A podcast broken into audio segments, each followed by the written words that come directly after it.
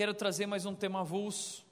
Não começamos ainda uma série por causa da viagem, mas eu quero falar sobre hoje um tema muito especial. É uma mensagem que há tempos atrás eu já trouxe aqui na igreja, mas essa é uma mensagem que fala muito comigo. E recentemente Deus falou muito comigo novamente, me lembrando disso, e senti de Deus que realmente eu deveria compartilhar isso. É algo que mexe muito comigo e eu espero que Deus fale muito com você nessa noite, através dessa mensagem chamada O Plano Perfeito. Deus tem um plano perfeito para a sua vida, um plano incrível, um plano maravilhoso. Recentemente nós vimos um filme que foi lançado, chamado A Cabana. Esse livro, esse filme, ele é baseado em um livro que é best-seller no mundo inteiro, foi lançado alguns anos atrás, e esse livro já vendeu mais de 18 milhões de exemplares. É um dos livros mais vendidos da história. Realmente um livro que ficou muito famoso. Esse livro é, portanto, um fenômeno de vendas. Aqui no Brasil, ele é o segundo livro mais vendido nos últimos 10 anos. Por que esse livro fez tanto sucesso ao ponto de fazerem um filme sobre a história desse filme? Porque é uma ficção, não é uma história real. É uma ficção que fala ao nosso coração. É uma ficção que parece muito verdade, porque é, é, ela conta uma experiência real histórias parecidas com nossas histórias, perdas, tragédias que nós vivemos, todos nós experimentamos a dor, todos nós sofremos, todos nós vivemos dias escuros, dias difíceis. E essa história vai falar sobre tragédias, sobre dor e o que Deus está fazendo em nossas vidas através de tudo isso. Qual o plano de Deus? Então a história é muito especial. Mas também é uma obra amada e abominada. Tem muita gente no Facebook falando muito bem da cabana, mas tem muita gente falando muito mal, dizendo não, o cristão não deve assistir porque isso aí não é Deus. E o que eu quero deixar claro para você é que, de fato, o livro não tem nada a ver com a Bíblia no sentido de apresentar quem Deus é, quem é o Espírito Santo, quem é Jesus. Não vá assistir o filme com essa expectativa. Se você quer descobrir realmente quem é Deus, vá para a Bíblia. Abra a sua Bíblia, vá estudar a Bíblia, é ali que Deus se revela. Mas através desse filme, dessa história, você vai poder experimentar um pouco, sentir um pouco do que é viver uma experiência com Deus. E nesse sentido o filme é especial e eu saí muito tocado do filme, minha esposa também, minha sogra também, nós que fomos assistir o filme, todo mundo que foi assistir o filme ficou realmente muito tocado. O filme é bacana, ele traz uma experiência com Deus desse homem chamado Mackenzie. E não se preocupa, eu sei que você fica chateado comigo porque sempre o pastor faz spoiler aqui. Semana passada o pastor falou sobre a série 13 Razões. É, e hoje eu não vou falar sobre filme, eu quero compartilhar uma experiência bíblica muito parecida com a do filme. Mas esse filme trata da vida do Mackenzie, e o Mackenzie, ele vive uma tragédia na vida dele, ele perde a sua filha. Imagina um pai que perde um filho. Isso é logo no começo do filme. E aí ele fica muito triste, perdido, machucado até que um dia, sozinho, no meio de toda a sua luta e depressão, ele recebe um bilhete na no correio da sua casa, no meio da neve, o, o correio não tinha passado por lá, o, o entregador, e ele não sabe quem entregou esse bilhete, mas estava escrito lá o seguinte: Mackenzie, já faz um tempo senti sua falta. Estarei na cabana no fim de semana que vem, se você quiser me encontrar. E através desse bilhete, Deus convida esse homem para um encontro. E esse encontro muda completamente a vida desse homem. E isso é bíblico, porque encontros com Deus transformam as nossas vidas. Eu não sei se você já teve uma experiência real com Jesus, um encontro real com Deus, mas Deus é verdadeiro, Deus é real, Deus é uma pessoa, Ele quer se relacionar com você e eu te garanto, é impossível conhecer a Deus, conhecer Jesus e continuar sendo o mesmo. Ele transforma tudo completamente Ele é um Deus incrível. Mas através desse encontro que o Mackenzie vai ter, ele vai descobrir algumas respostas para essa pergunta: Por que nós sofremos? Por que nós sofremos? Muitas pessoas são ateus, abandonaram a fé, ou não acreditam em Deus por causa desse argumento do sofrimento. Deus não pode existir, porque olha como o mundo é, como pode haver um Deus bom numa realidade dessas de um mundo tão ridículo, tão violento, tão mau. Então a pergunta é: por que nós sofremos? E nós temos respondido isso aqui na igreja muitas vezes, e hoje eu quero responder um pouco sobre isso, falar um pouco sobre isso. Por que nós sofremos? Existem muitas as razões pelas quais nós sofremos, e eu não posso me adentrar nisso, mas eu quero só relembrar você. A primeira é porque nós vivemos em um mundo em desequilíbrio. É um mundo desequilibrado. É um mundo que não funciona direito. É um mundo quebrado, é um mundo corrompido, é um mundo machucado. E talvez você diz, Tiago, mas por que, que esse mundo é desequilibrado? Eu digo por quê. Porque Deus criou um mundo perfeito, perfeitamente equilibrado. Mas Deus disse que o homem precisaria viver com Ele, senão ele sofreria sérias consequências. E quando o homem decidiu negar a Deus e viver a sua própria vida através de Adão e Eva, a Bíblia diz que todos pecaram, todos rejeitaram a Deus, não há ninguém que queira a Deus, todos quiseram ser Deus na sua própria vida. Isso fez com que o pecado entrasse no mundo e o pecado é, é, é, é, estragou aquilo que Deus fez, que era tão lindo, harmonioso, perfeito. O pecado ele destruiu a imagem de Deus em nós. O pecado destruiu a, a, paz, a harmonia que existia nos relacionamentos. Hoje o homem não se dá bem com a mulher, a mulher vive em guerra, em pé de guerra com o homem. Os filhos vivem em pé de guerra com os pais. Os pais matam os filhos, os filhos matam os pais. As histórias são muito tristes. Vivemos em um mundo de abuso sexual, um, um, mundo de violência, um mundo em que um país quer enviar uma bomba atômica no outro país. É um mundo que tem algo errado. Não sei se você já percebeu isso. A Bíblia diz que tudo isso é por causa de algo chamado pecado, porque a humanidade rejeitou a Deus. E isso trouxe consequências trágicas. Então nós sofremos por causa disso. Segundo lugar, nós sofremos por nossas escolhas erradas. Semana passada eu disse isso: decisões erradas geram, podem gerar consequências trágicas. Escolhas erradas geram consequências trágicas. Muitas vezes estamos sofrendo porque nós escolhemos, fizemos as escolhas erradas.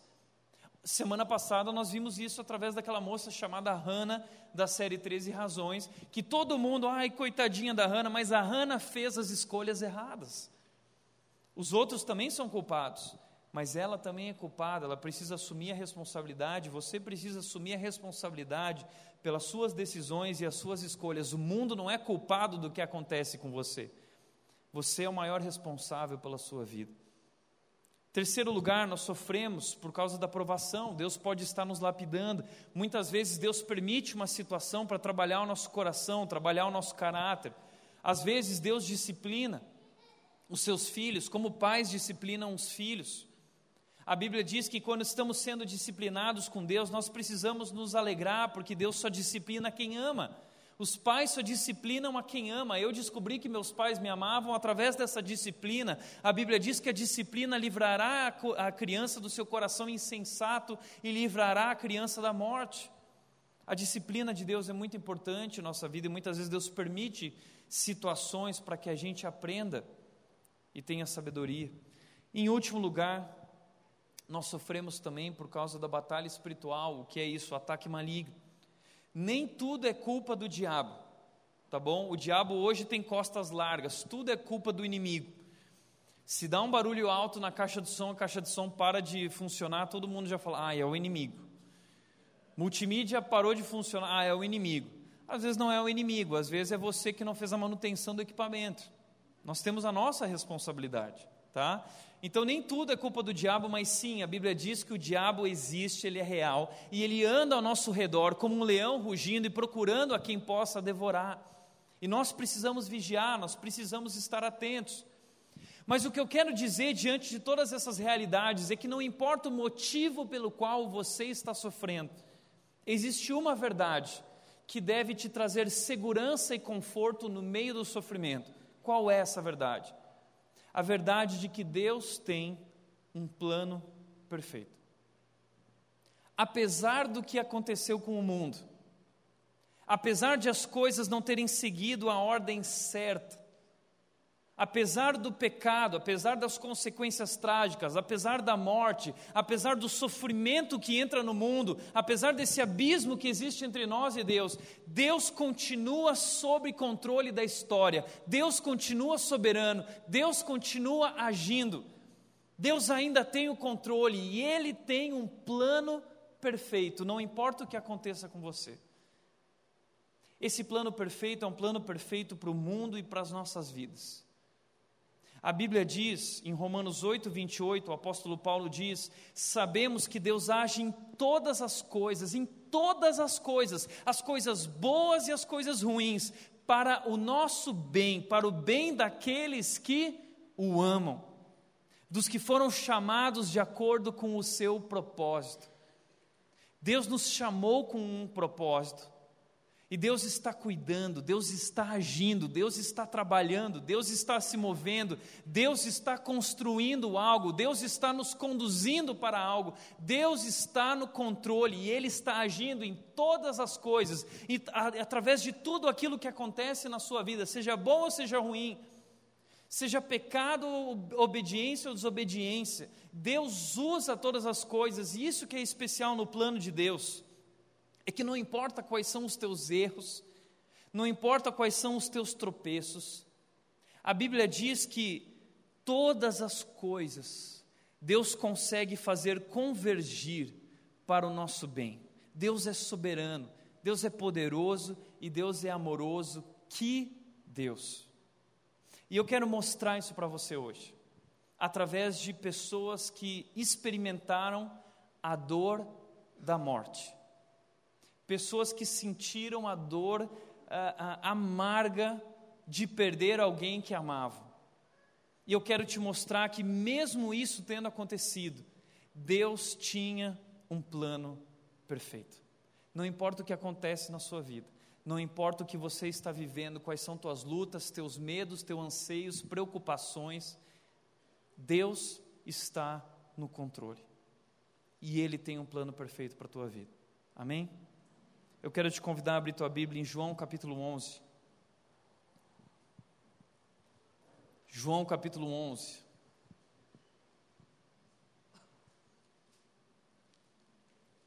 Se você não trouxe Bíblia ou não tem no celular, você pode acompanhar conosco aqui.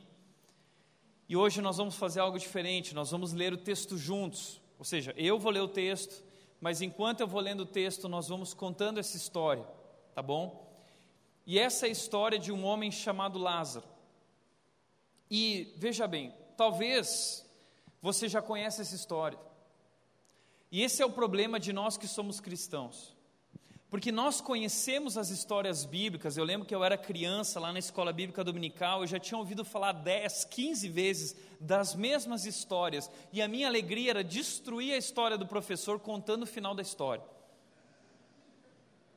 Esse é o nosso problema, a gente sabe o final da história.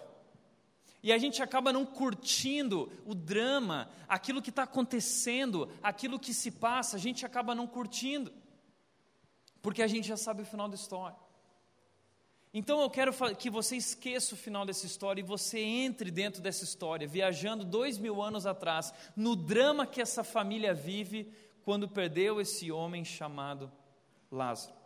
A Bíblia diz o seguinte, versículo 1 havia um homem chamado Lázaro, ele era de Betânia, do povoado de Maria e de sua irmã Marta. Para aqui. Quero te chamar a atenção para isso. Esse homem se chama Lázaro, ele era de Betânia, ele era conhecido porque a Bíblia descreve o nome dele. Muitas pessoas acontecem coisas que a Bíblia não fala o nome, mas ele era conhecido e, aliás, ele era muito conhecido.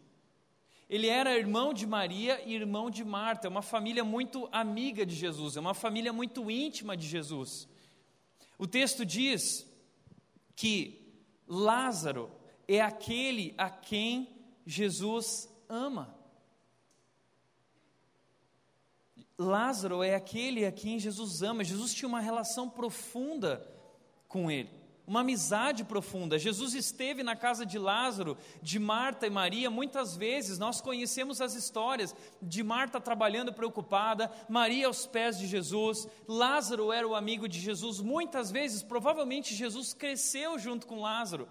Era um amigo íntimo, talvez um amigo de infância, uma amizade profunda.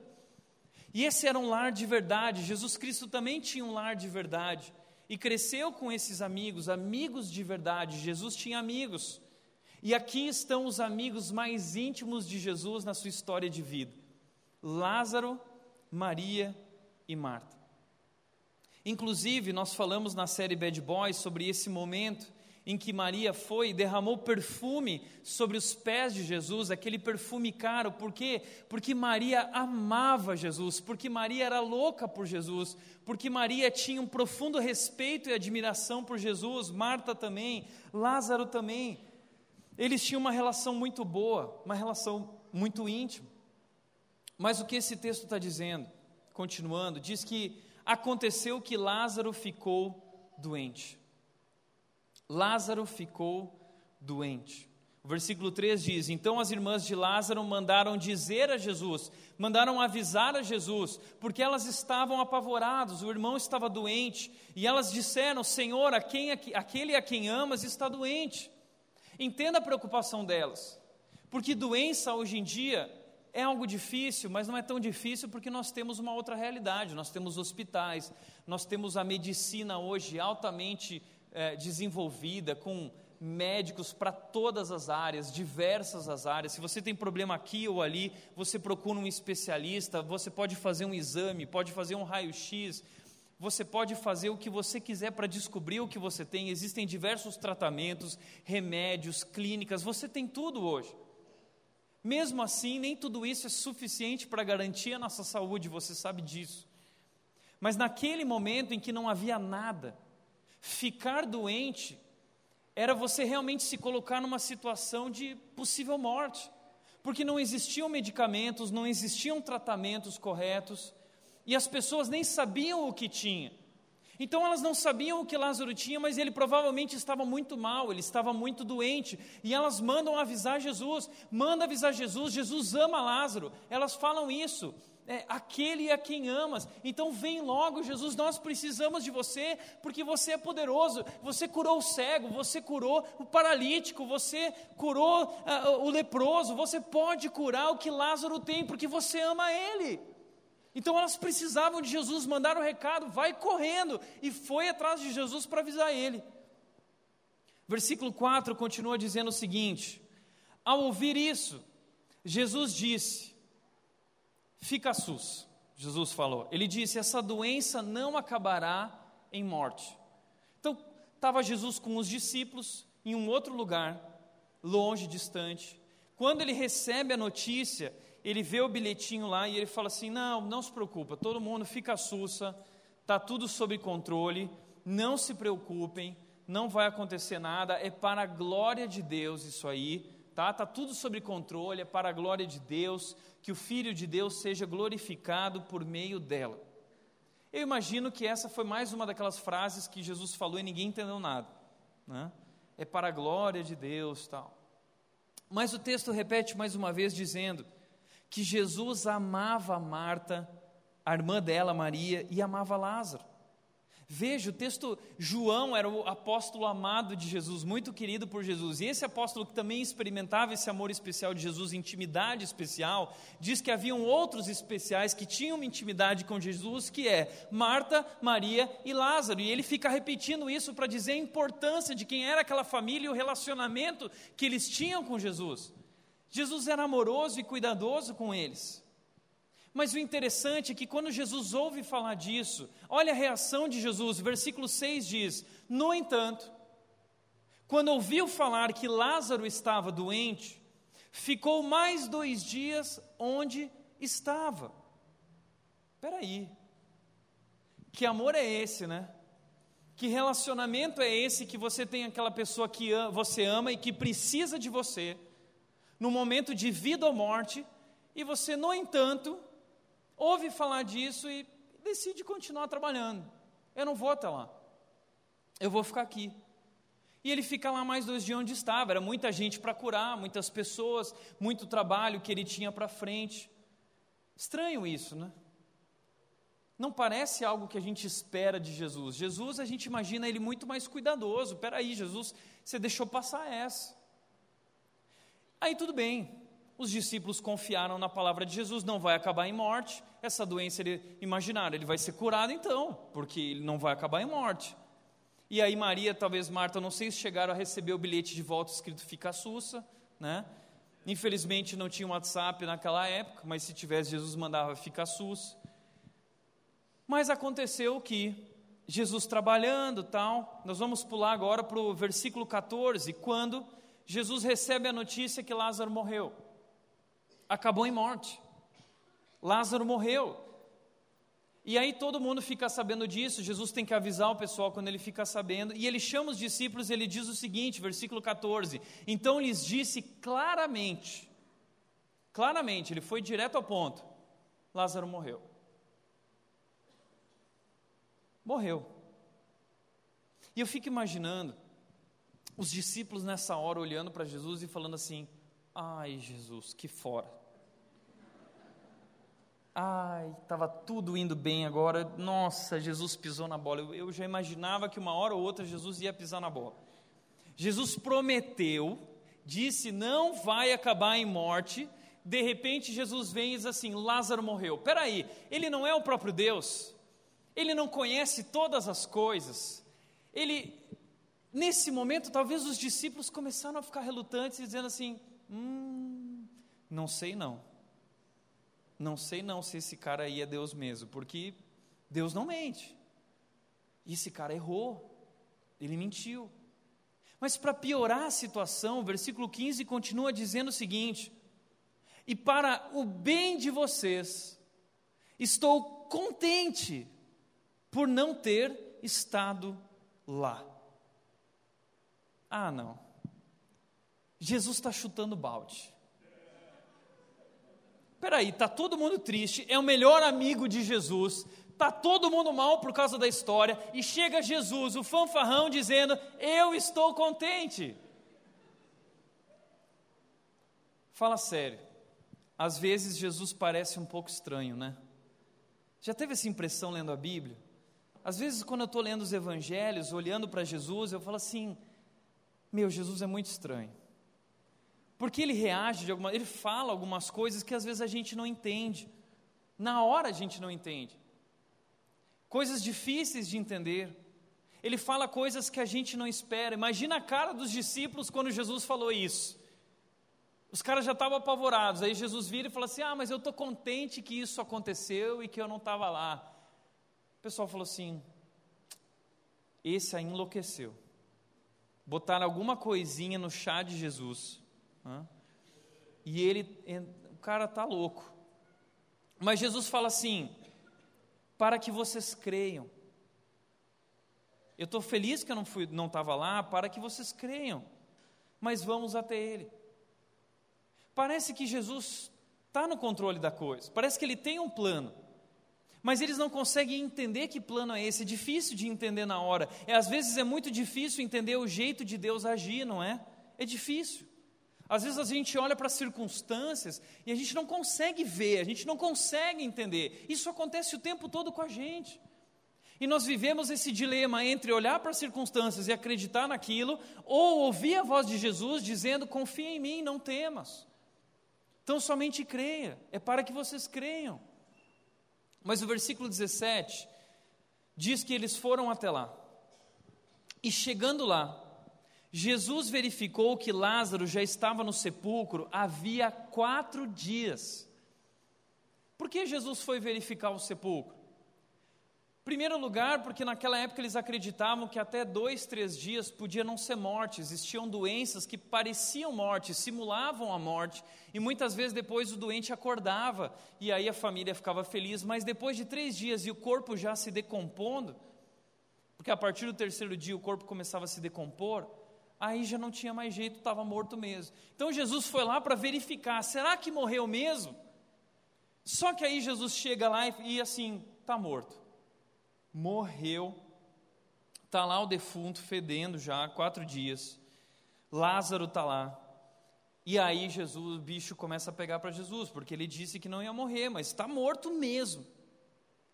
Versículo 18 diz: Betânia, a cidade de Lázaro, Marta e Maria, distava a cerca de três quilômetros de Jerusalém, e muitos judeus tinham ido visitar Marta e Maria. Muitos judeus tinham ido por quê? Porque Lázaro era conhecido. Marta e Maria eram uma família conhecida, muita gente conhecia eles. Então, o pior de tudo, sabe o que, que é? É que não dava para esconder essa história debaixo do tapete. Não era uma história que você podia, é, é, ó, vamos abafar o caso, tá bom? Vamos comprar algumas autoridades aqui. Ah, eu errei, gente, mas vamos abafar o caso, senão ninguém vai crer em mim. Não tinha jeito, porque todo mundo já estava sabendo. E muitos judeus tinham ido visitar Marta e Maria, ou seja, não era só um problema com a família, era um problema com os judeus de Jerusalém, que já estavam questionando Jesus, que já estavam procurando, eles estavam, lembram de Caifás? Eles estavam procurando motivo. E nessa hora os discípulos falam assim: ai, agora ferrou, agora o bicho vai pegar. Mas eles tinham ido lá para confortá-las pela perda do irmão. E quando Jesus chega lá, está chegando perto da casa de Marta e Maria, o versículo 20 diz: Quando Marta ouviu que Jesus estava chegando, ela foi ao encontro dele, mas Maria ficou em casa. Marta é aquela mulher muito proativa. Ela gosta de trabalhar, ela sempre toma frente, ela divide, ela organiza, ela é a legítima líder, ela é provavelmente a irmã mais velha. E Marta, então, o que, que ela faz? Ela, quando fica sabendo que Jesus está chegando, ela já toma a iniciativa, deixa Maria lá, nem fala nada para Maria e toma a frente para ir resolver a situação com Jesus. Ó oh, Jesus, o que está acontecendo? O versículo 21 disse Jesus, disse Marta a Jesus: Senhor, se estivesses aqui, meu irmão não teria morrido. Ela chega diante de Jesus e a primeira palavra que ela solta é uma palavra de frustração. É, ela está desabafando com Deus e dizendo assim: Senhor, se estivesses aqui, o meu irmão não teria morrido. Se você não tivesse se atrasado, nada disso teria acontecido. Por que você demorou? Por que você não veio logo? Porque você não veio resolver essa situação, você não é. E ela diz, versículo 22, mas eu sei quem você é. E eu sei que agora mesmo Deus te dará tudo o que pedires. Vai lá, cura Lázaro. Ah, ah, vamos resolver isso. Ela sabe disso. E Jesus diz: é, Marta, ele vai ressuscitar. E Marta diz: Eu sei que ele vai eh, ressuscitar na ressurreição no último dia. E aí Jesus disse para ela: Eu sou a ressurreição e a vida. E eles começam a ter uma conversa e Jesus pergunta para ela: Você crê nisso? E ela respondeu: Sim, Senhor, eu tenho crido que tu é o Cristo, filho de Deus, que deveria vir ao mundo. Marta sabe quem Jesus é, por isso ela confronta Jesus. Ela não tem problemas na fé dela com Jesus, ela tem uma fé grande, mas na fé dela, ela não consegue entender esse Deus. Por que Jesus? Porque não chegou antes? Porque se atrasou? Olha a hora, olha que dia é, já faz quatro dias. Você não se atrasou, se atrasou pra caramba. Ela está frustrada. Você já se sentiu assim com Deus?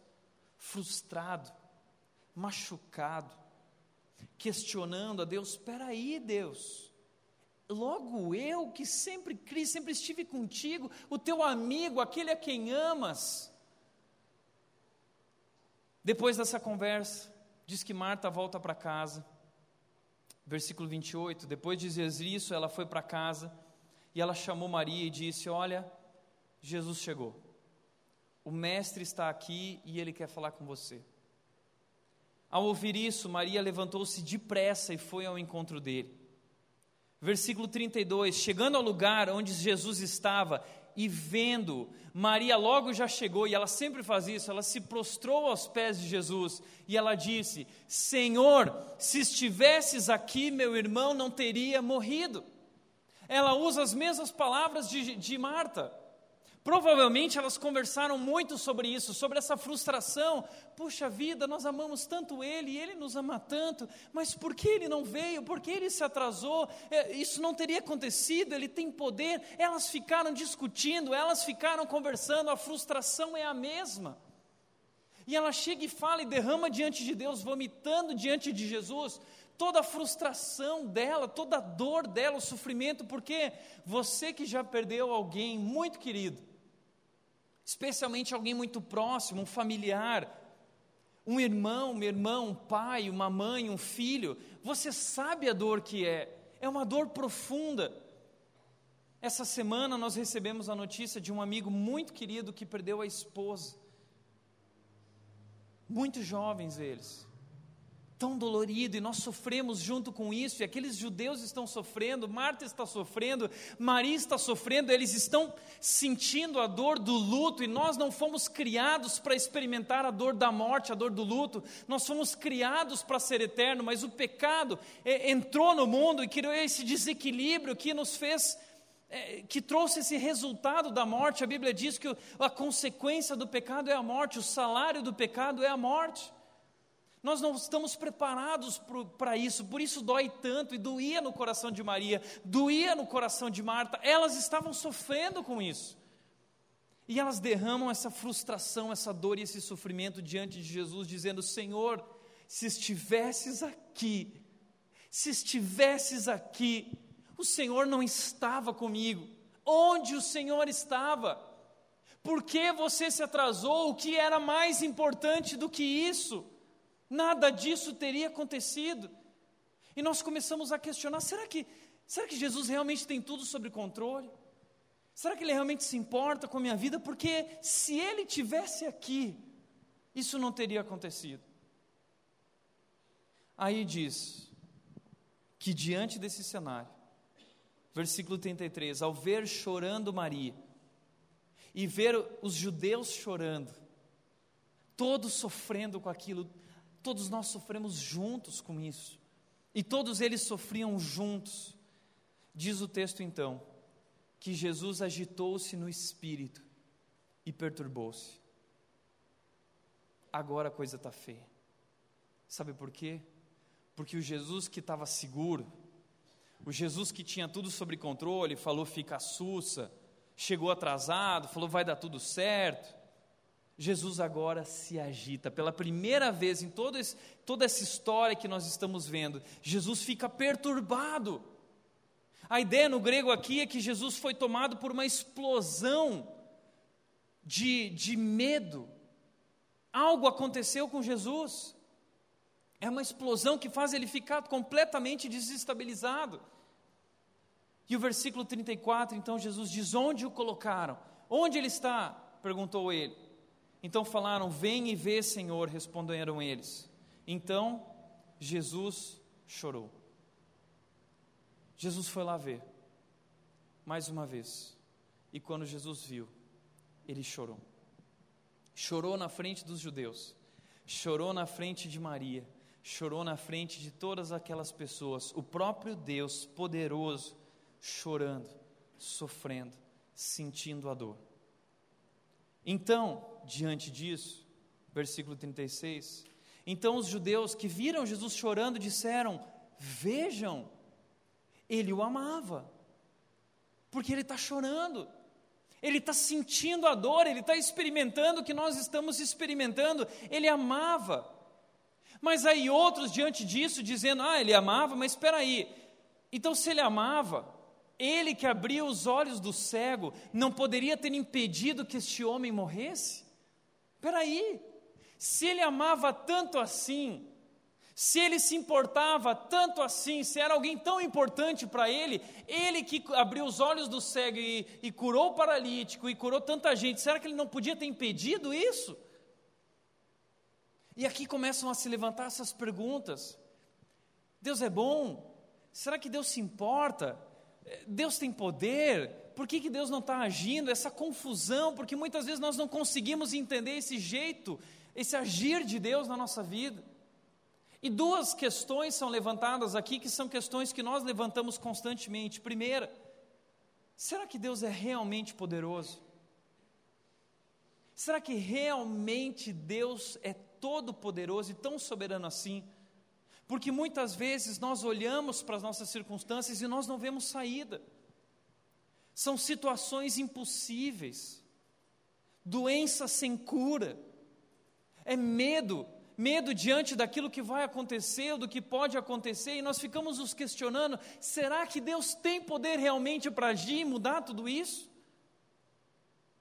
E a segunda pergunta que surge é: se Deus é realmente poderoso, porque nós cremos que Ele é todo poderoso, e Ele não age na minha vida, então a segunda pergunta que surge é: será que Deus me ama então? Será que Deus realmente se importa com a minha vida? Porque se Ele se importa e Ele tem todo o poder, por que Ele não agiu? Por que Ele não fez nada? Por quê? Por quê? Eu quero responder isso com um texto e nós já voltamos para essa história. Um dos meus textos preferidos na Bíblia é a primeira carta de Pedro, capítulo 5, versículos 6 a 7, que diz o seguinte: Portanto, humilhem-se debaixo da poderosa mão de Deus, para que ele os exalte no tempo devido. Lancem sobre ele toda a sua ansiedade, porque ele tem cuidado de vocês. Por que eu estou compartilhando esse texto?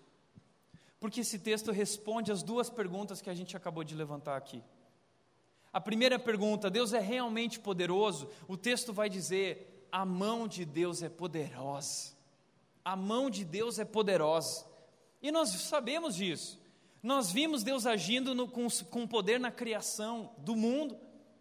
Nossas vidas, tudo tão perfeito. Nós vimos Deus agindo com poder naquele momento em que tirou o povo do Egito e fez eles passarem por dentro do Mar Vermelho através do Mar Vermelho, a pés secos. Nós vemos o poder de Deus sustentando essa gente no deserto através do maná, permitindo que eles bebessem água, mais de quase 3 milhões de pessoas caminhando, vagando pelo deserto, e não faltou comida em uma terra árida, uma terra seca, em que nada florescia, Deus proveu tudo o que eles precisavam.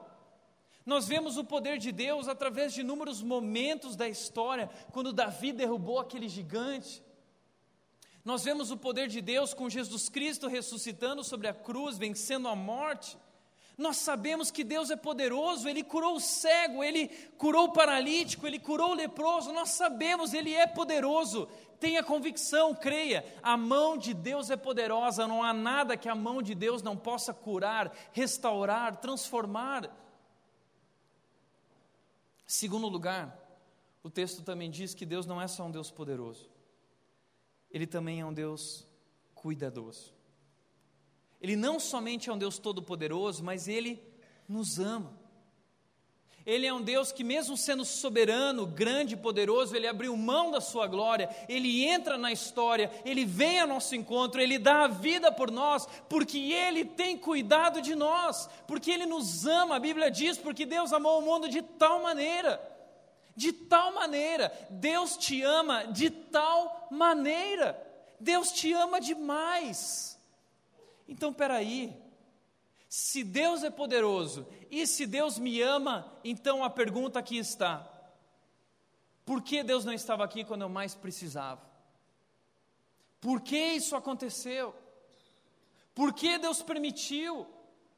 Por que essa doença? Por que a morte? Por que essas perdas? Por que essas crises? Por que essas dificuldades? Por quê? Por quê? Por quê? O texto diz: para que ele os exalte no tempo devido. Sabe por quê? Porque Deus tem um plano. E no plano de Deus existe um tempo devido para cada coisa. Deus planejou cada coisa em detalhes no seu devido lugar.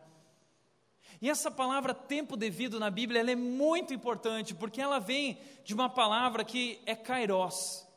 E kairos significa literalmente isso, o tempo certo, o tempo perfeito, o plano perfeito.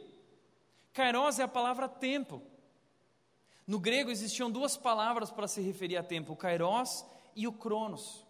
O Cronos é o tempo que nós falamos do cronômetro, é o nosso tempo. Esse tempo que corre no nosso relógio, que a Bíblia diz que é um tempo criado por Deus para esse mundo, em que uma semana tem sete dias, em que um dia tem 24 horas, em que cada hora tem 60 minutos, e assim por diante. Esse é o Cronos criado por Deus. É o tempo em que as coisas acontecem segundo após segundo, minuto após minuto, hora após hora, uma coisa após a outra. Esse é o Cronos.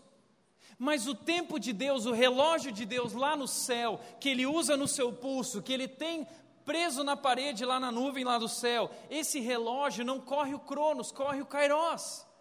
É um relógio diferente, é um tempo diferente, é um tempo diferente do nosso. Por isso, muitas vezes, a gente olha para o nosso relógio, olha para a nossa agenda e a gente pensa assim: peraí, Jesus está atrasado, Deus está atrasado, por que Ele não está aqui? Esse é o tempo certo, é agora que eu preciso. Deus, onde está você? Por quê? Sabe por quê?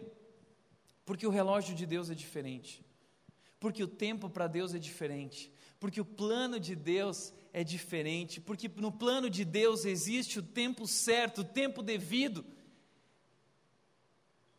Pedro disse o seguinte também na sua segunda carta: ele disse: Não se esqueçam disso, porque a gente esquece disso nesse mundo.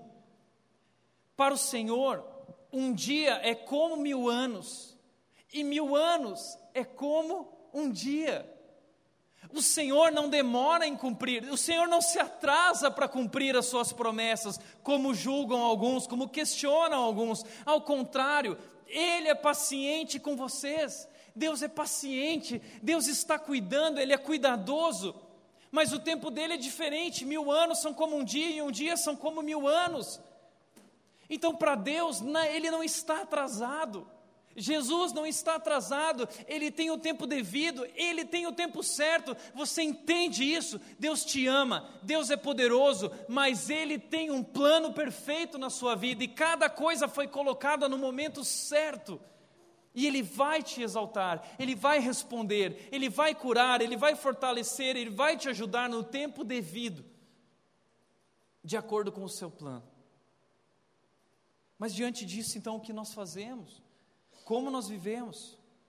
O texto diz, em primeiro lugar, humilhem-se. Humilhem-se debaixo da poderosa mão de Deus. Humilhem-se. Para de ficar questionando, se achando cara, achando que pode é, é, descrever quem Deus é e como Deus deveria agir. Para com essa arrogância, para com esse é, é orgulho de achar que você sabe o que Deus deveria fazer, a hora que Ele deveria fazer, como Ele deveria fazer. Isso é de uma arrogância absurda. Humilhe-se, quebrante-se, se entregue, se renda. Ele é o Deus poderoso, Ele está no controle da história, Ele está no controle de sua vida, Ele está no controle de todas as coisas. Nem um fio de cabelo e nada acontece no mundo sem que Deus saiba. Deus sabe, Deus tem o controle de todas as coisas. Mas, segundo lugar, além de nos humilhar, o texto diz que nós precisamos lançar sobre Ele toda a nossa ansiedade. Não fica ansioso, não fica preocupado, não fica querendo adiantar algo que está preparado para frente. Fica em paz, não se preocupe. A Bíblia diz o tempo todo, Jesus diz em Mateus 6,25: Não se preocupem, não se preocupem, o Pai está cuidando de vocês. Ele disse isso, e Pedro está repetindo o que Jesus disse. Ele diz: Porque Ele tem, Ele está cuidando de vocês. Deus está se movendo, Deus está agindo, Deus está atento, nada passa despercebido aos seus olhos. Portanto, humilhe-se e lance sobre Ele a sua ansiedade, liberte-se da sua ansiedade Sabe por que nós oramos? Não para que Deus cuide da nossa vida. Nós oramos para nos ver livres da ansiedade de achar que Ele não está cuidando, porque Ele está cuidando, no tempo devido, o Kairos. Por isso, agora vamos voltar para o nosso tempo, porque algo me diz que chegou o tempo devido nessa história do plano perfeito. Esse é o tempo certo. Não era o tempo de Marta, não era o tempo de Maria. Esse é o tempo. Então diz o texto: Jesus, outra vez profundamente comovido, foi até o sepulcro. Era uma gruta com uma pedra colocada à entrada. Lá estava o defunto morto. E Jesus bradou, dizendo: Tirem a pedra, disse ele. Disse Marta, irmã do morto: Senhor, ele já cheira mal, pois já faz quatro dias. Marta, uma, mais uma vez, se adianta, querendo dizer, derramando a frustração dela, dizendo: Jesus, já era, agora, agora não adianta mais, você se atrasou, já era, não, não quer dar uma agora de, já era. Mas Jesus vira para Marta e diz o seguinte: Marta, não falei que se você cresce, você veria a glória de Deus.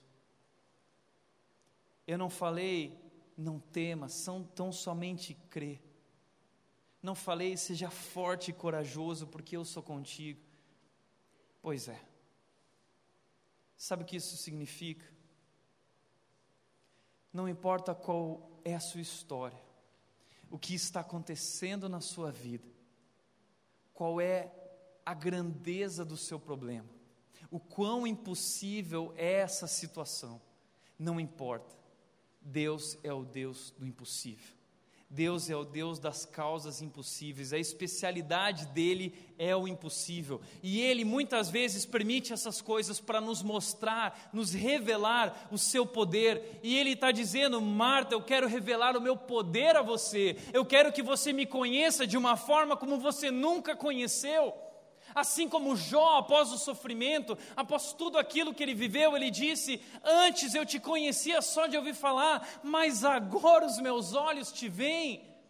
Marta, Maria, a partir desse momento vão viver um novo nível na sua experiência com Deus. Eles vão ver a glória de Deus, o Deus Todo-Poderoso se revelando em suas vidas, fazendo coisas maravilhosas, coisas poderosas. Então o texto diz: então tiraram a pedra Jesus olhou para cima e disse: Pai, Pai, eu te agradeço porque me ouviste. Eu sei que sempre me ouve, mas disse isso por causa do povo que está aqui. O que Jesus está dizendo? Que ele planejou isso. Ele orou a Deus sobre isso, ele falou com Deus sobre isso, dizendo: Deus, vamos usar essa situação para que eles possam ver quem eu sou, para que eles possam ver quem tu és. Jesus Cristo tinha um plano. Jesus Cristo sempre tem um plano, Deus sempre tem um plano, nada passa despercebido a Deus. E por que esse plano? O texto diz: para que eles creiam que tu me enviaste. Ele quer mostrar o seu poder, Ele quer mostrar a sua glória, Ele quer mostrar que Ele é Jesus Cristo, o Filho de Deus, que vai nos curar, que vai nos restaurar, que vai morrer e ressuscitar, nos libertando de nossas mazelas, nos libertando de nosso pecado, nos libertando de nossas doenças, nos libertando da morte. Depois de dizer isso, Jesus bradou em alta voz: Lázaro, Lázaro, venha para fora. O morto saiu, com as mãos e os pés envolvidos em faixas de linho e o rosto envolto num pano. E disse-lhes Jesus: Tirem as faixas dele e deixem-no ir.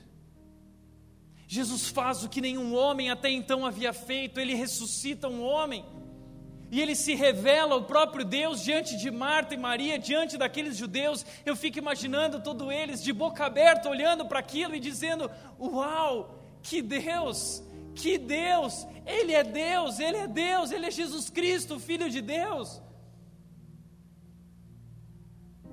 Sabe por que muitas vezes Deus permite a dor na nossa vida, o sofrimento na nossa vida?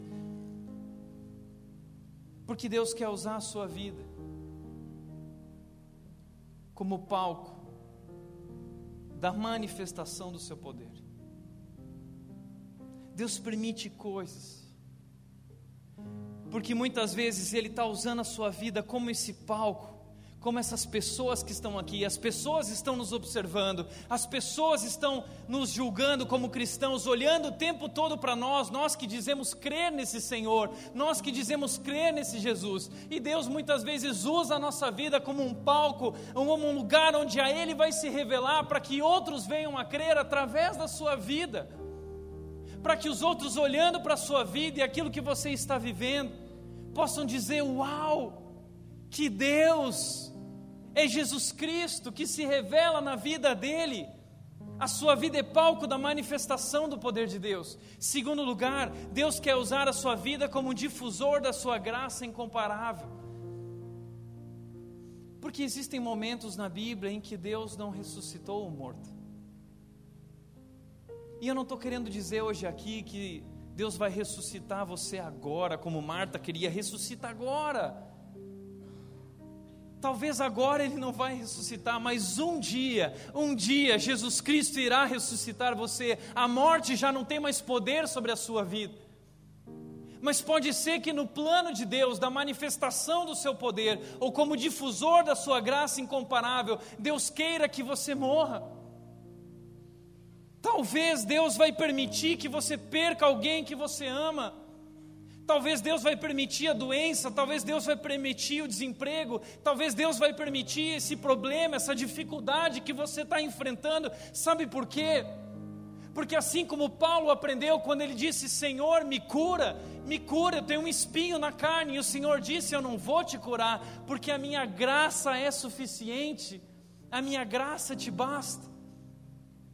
E aí, quando nós aprendemos a não colocar o foco na doença, não colocar o foco nas circunstâncias, nós colocamos o foco na graça e nós começamos a nos realizar na graça, nos satisfazer na graça. Como Paulo disse, eu aprendi o segredo, eu posso estar doente, eu posso estar com fome, eu posso estar como for, eu aprendi a me satisfazer em Deus, eu tudo posso enfrentar naquele que me fortalece um testemunho para todas as eras, um testemunho para todo mundo. Deus está nos usando nessa vida para isso.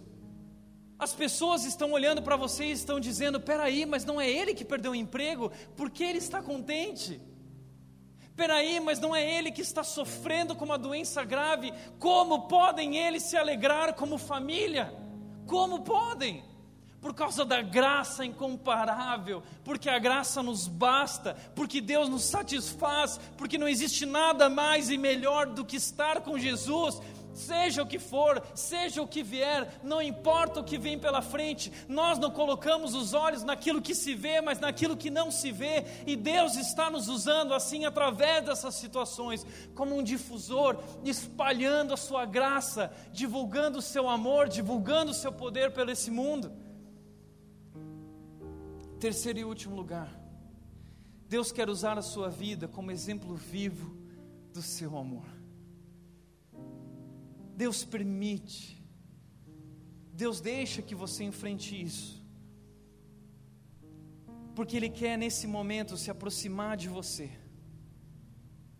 e Ele quer se revelar a você de uma maneira como Ele nunca se revelou, para que você possa dizer, como Jó: Antes eu só ouvi, agora eu te conheço para que você possa experimentar o que Maria sente, o que Marta sente quando olha para Jesus, porque viu a glória de Deus, porque experimentou o amor de Deus incomparável, incrível, incondicional porque Deus se aproxima de nós na hora da dor, porque Deus grita no momento da dor, porque Deus nos acorda através da dor, porque Deus nos torna mais sensíveis a Ele através da dor. Deus usa a dor para tocar o nosso coração e nos trazer para perto dEle, para cuidar de nós, para nos restaurar para tirar as impurezas do nosso coração, como Pedro disse, não estranhem o fogo ardente que surge entre vocês. Deus está nos santificando, Deus está nos transformando, Ele tem um plano perfeito. Ele disse: Eu comecei a obra na vida de vocês e eu vou completar até o dia de Cristo Jesus. É uma promessa.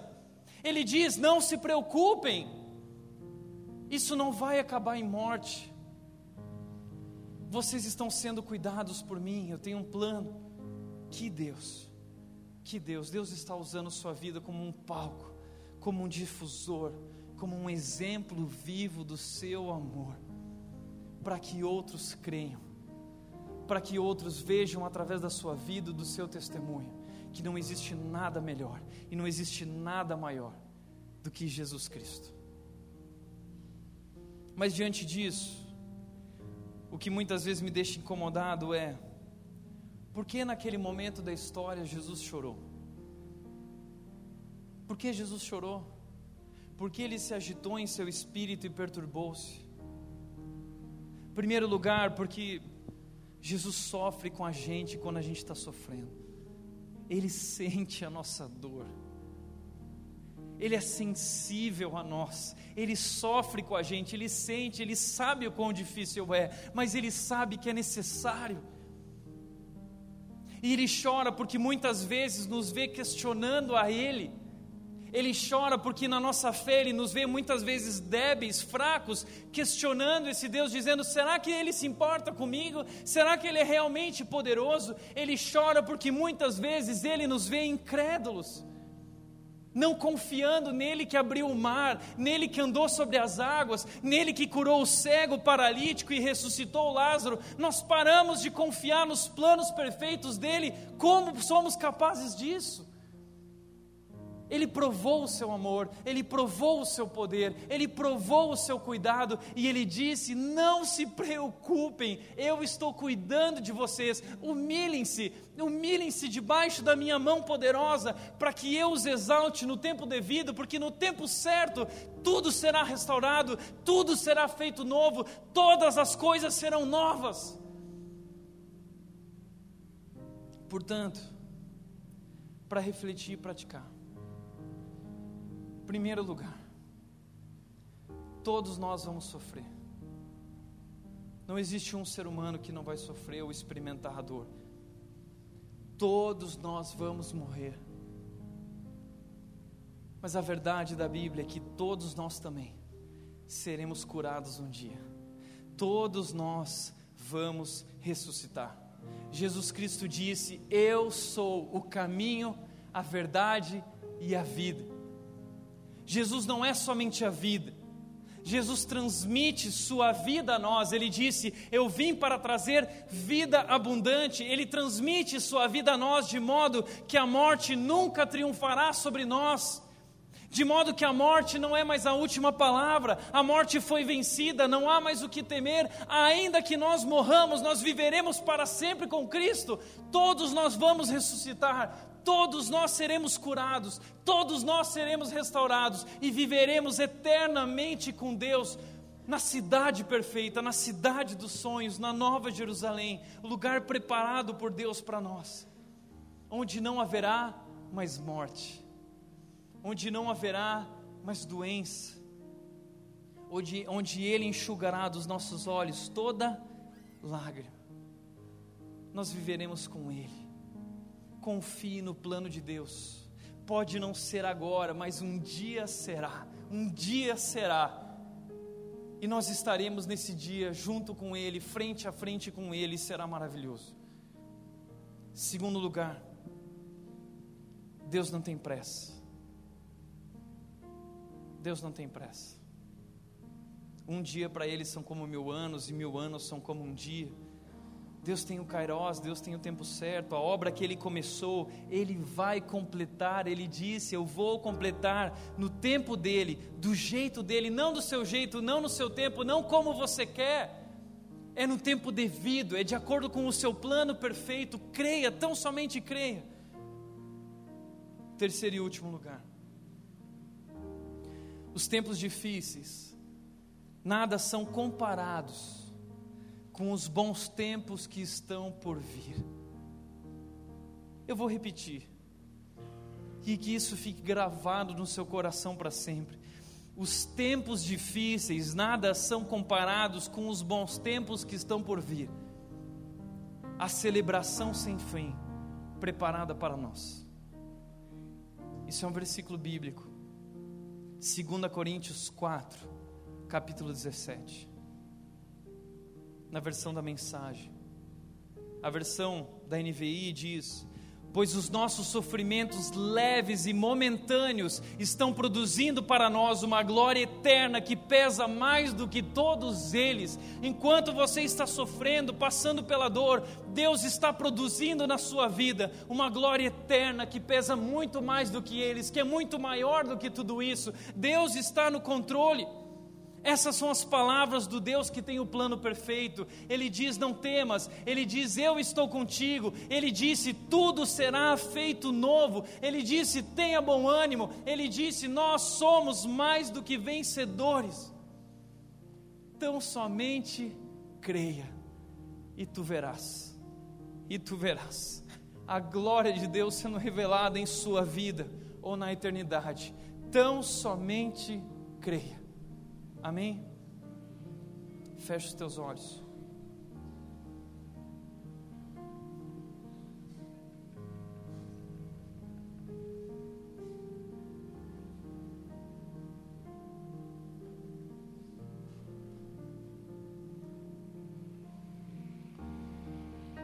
Talvez você esteja passando por lutas, momentos difíceis.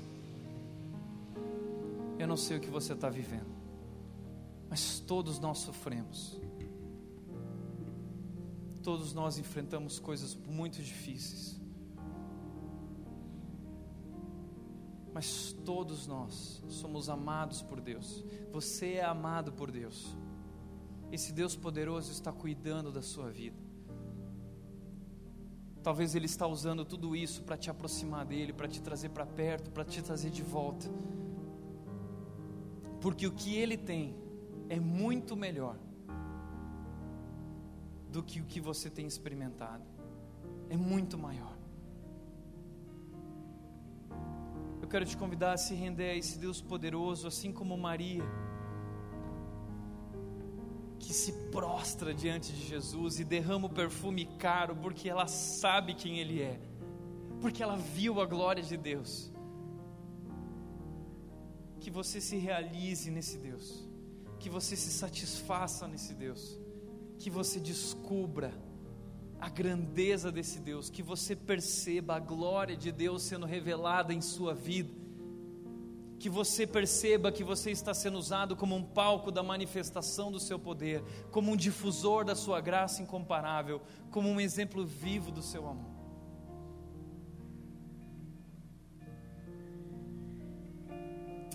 Pai, eu quero orar por cada um aqui nessa noite, Deus. Eu oro, Deus, para que o Senhor nos faça compreender, Deus, e nos faça permanecer com nossos olhos ajustados para Ti, firmes em Ti, para que nunca esqueçamos quem o Senhor és, quão grande o Senhor és, quão poderoso Tu és, quão amoroso Tu és. Tudo podes, tudo podes, e tudo fazes por nós. Tu és um Pai amoroso que se rendeu, que se entregou, que morreu por nós e na tua palavra está escrito dizendo: se Deus deu o seu próprio filho, que não mais ele dará por nós.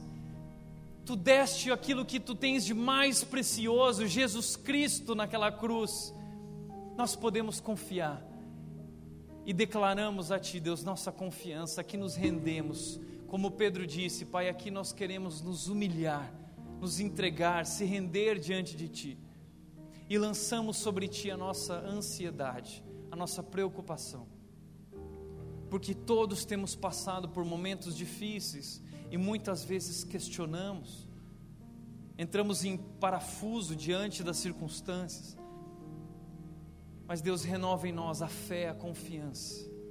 Nós cremos em Ti, Deus, nós cremos e sabemos que veremos a Tua glória em breve, a Tua glória sendo revelada transformando tudo que somos, restaurando nossas vidas, nos libertando e nos curando para sempre, trazendo vida e vida abundante, Pai. Por isso nos rendemos a Ti, nos entregamos a Ti e ao Teu plano perfeito. Em nome de Jesus.